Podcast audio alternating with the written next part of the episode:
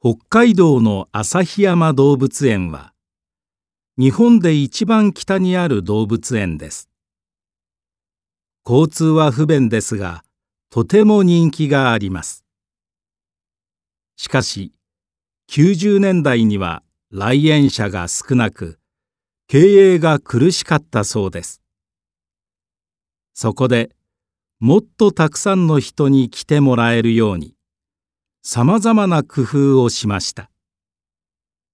例えばペンギンが雪の上を散歩する姿や動物の夜の様子を見られるようにしました。動物が自然に近い環境で元気に動く姿を見せたのです。このような取り組みが話題になって旭山動物園には熱心なファンが増えました。そして今では全国でもトップレベルの大人気の動物園になったのです。